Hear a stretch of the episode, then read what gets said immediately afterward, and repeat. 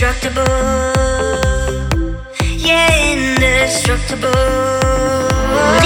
So I say, never give up, never give in. I want you to do something right, do it to win. Indestructible.